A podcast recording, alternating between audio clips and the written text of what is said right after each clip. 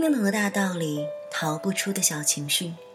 这里是励志 FM 二九八九七，属于你和我的小情绪。我是影子，你们好吗？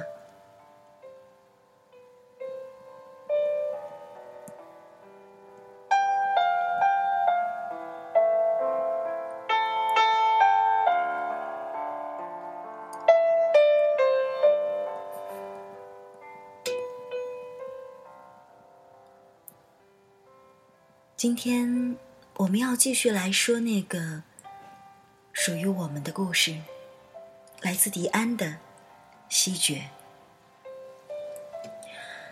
真的是有好久好久没有更新这期节目了，或者说好久好久没有跟各位分享广播剧了。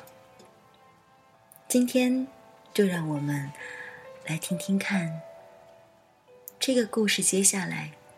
又发生了些什么吧？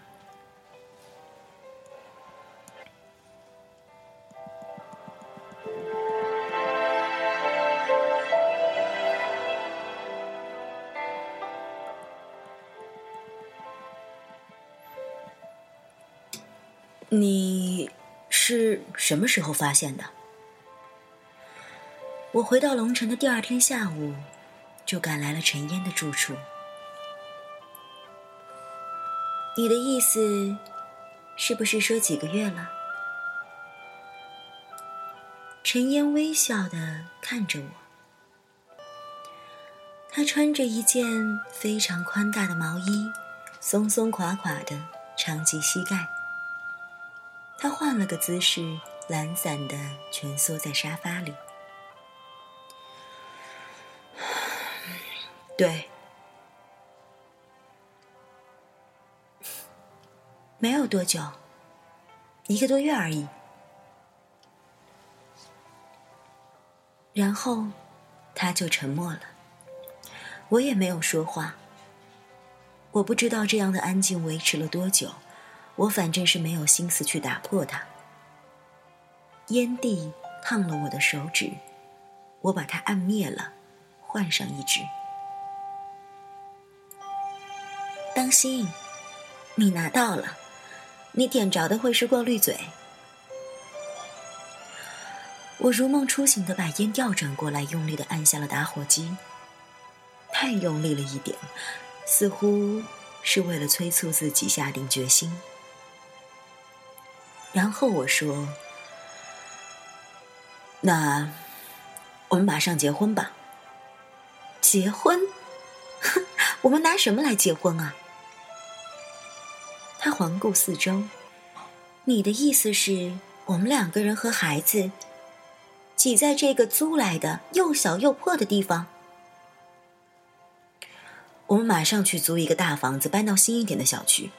以我们现在的能力，租一个好点的公寓没有问题。等过几年，我们存些钱，再想别的办法。可是我不要，我早就想过。如果要结婚的话，我就得住在自己的房子里。我才不要我的孩子从记事的时候起就看着他爸爸妈妈每天跟房东赔笑脸。陈燕，你现实一点，我很现实。郑希觉，不现实的人是你。他盯着我，好像要看到我的灵魂里去。现在这种时候逞英雄有什么意思？结婚不是恋爱，不是只有你情我愿就够了的。我从很小的时候起就决定了，我没有的东西，我一定要我的孩子得到。我得给他好的生活，一个属于我们自己的房子，是最起码的吧？你变了，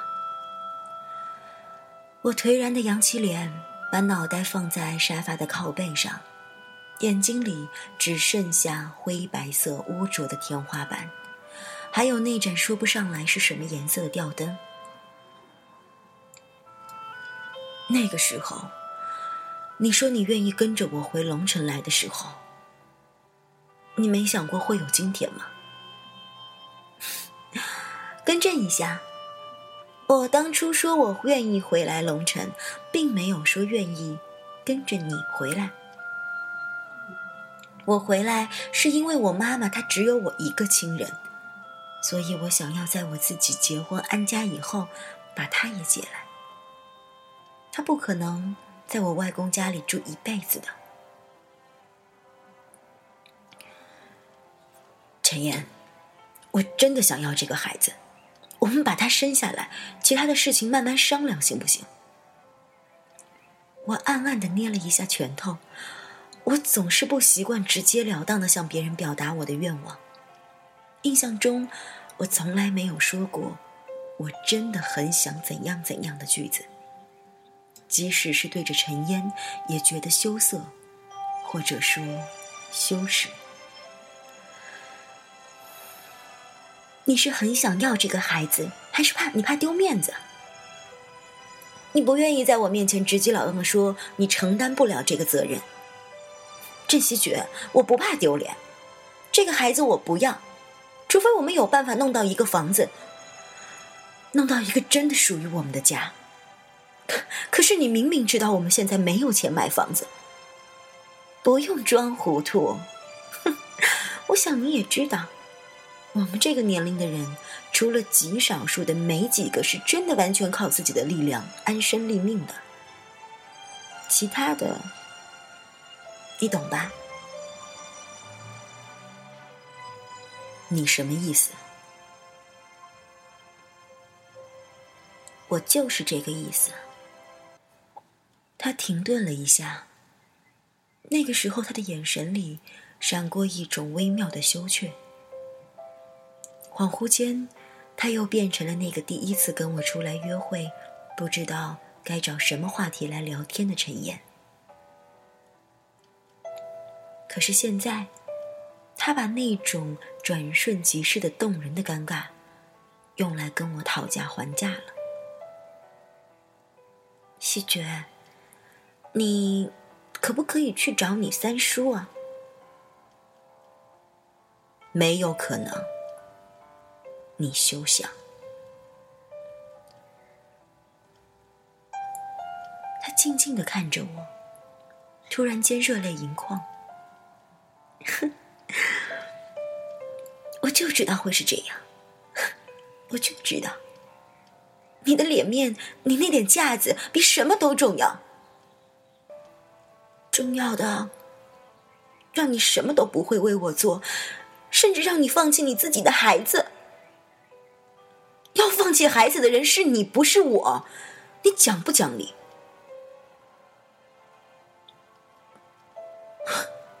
我一直都在跟你讲理啊！实话告诉你，我现在怀孕以后就去找我们老板谈过了。我们公司四月份有个项目要开盘，我们老板愿意给我最好的折扣和户型。我在努力，我在为了我们的将来做打算，该做的我都已经做了，只是一笔付款而已。对你三叔来说，不是大数字。何况，这是为了结婚，又不是不合情理的要求。或者，算我们借的，将来有钱以后我们就还给他。可是你呢？你口口声声的说我是你最重要的人，现在你却不愿意为了我放下你的面子。你傲气，你有种，你不愿意求人，那是不是我天生就下贱？你说句良心话，我是那种贪财的女人吗？你以为我张嘴跟你提房子的事情我会好受吗？还是你以为我真的就是厚颜无耻到了不会觉得不好意思？任何事情，我都可以顺着你的意思，就是这件事儿，不行。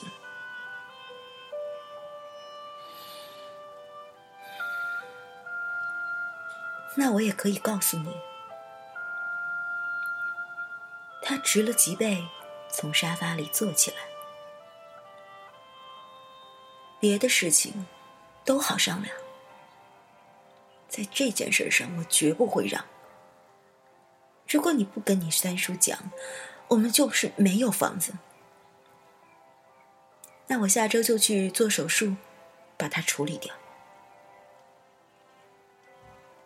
你威胁我，对吧？就算是吧。我们两个人之间真的很奇怪，有了分歧的时候，永远百分之五十对百分之五十。投票是没有任何意义的，那就只能看谁愿意屈服了。我的身子往前倾了倾，狠狠的抓住了他的手腕。他的眼里闪过一丝惶恐，但是依然骄傲的板着脸，甚至不肯正视我的眼睛。陈岩，你给我听清楚，我只是希望你能明白，你有多么想要我三叔给我们一个房子，我就有多么想要把这个孩子留下来。这是一样的。但是你可以要挟我，我却没有什么东西可以拿来要挟你。你厉害。我咬了一下嘴唇，为的是抑制那些从我身体深处野蛮的翻涌上来，就像呕吐物一样散着腥气的伤心。你可以骂我自私，骂我死要面子活受罪，可是你从来没有想过。我为什么那么想要这个孩子？在这个世界上，我不可能心安理得的向任何人提要求，也不可能心安理得的接受任何人给我的东西。以前我以为，找到了你，这个情况可以改变的。但是我现在错了，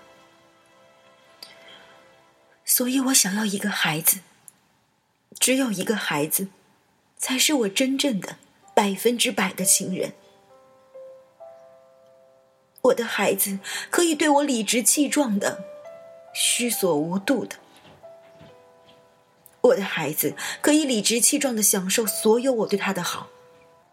我要我的孩子像男婴一样，因为家里有一个或者一群他可以完全信任的亲人，所以他就不会像你像我一样，带着那么多的怨气和戒心活着。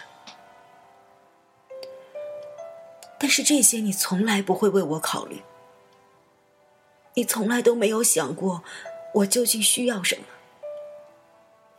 你不关心不在乎，你只是把我当做一个用来宣泄你生活不满的垃圾桶，靠着要挟和摆布我来满足你的虚荣。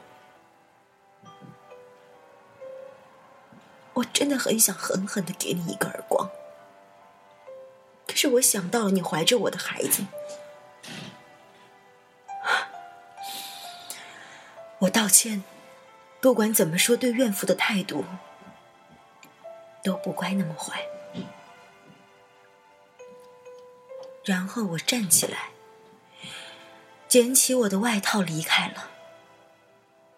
关上门的那一刹那，我听见他在哭。我像是一个逃难者一样。仓皇的离开。冬日的下午，天空是暗沉沉的紫灰色。这个冬天为什么那么长？不过话说回来，北方的冬季就是这样的吧。过也过不完，悠长岁月，人总是在冬季里。无端的苍老了很多年。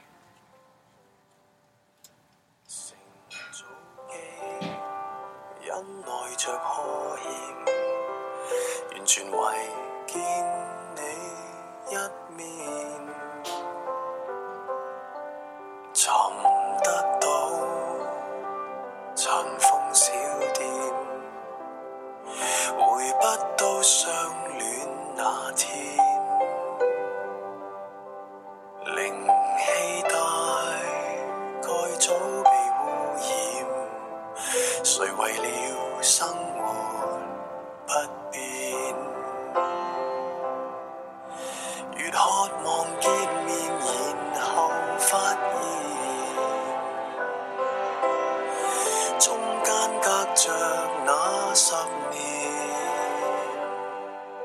隔着那十年，想见的笑脸，只有怀念，不懂怎去再聊天。像我在往日还未抽烟，不知你怎么变迁，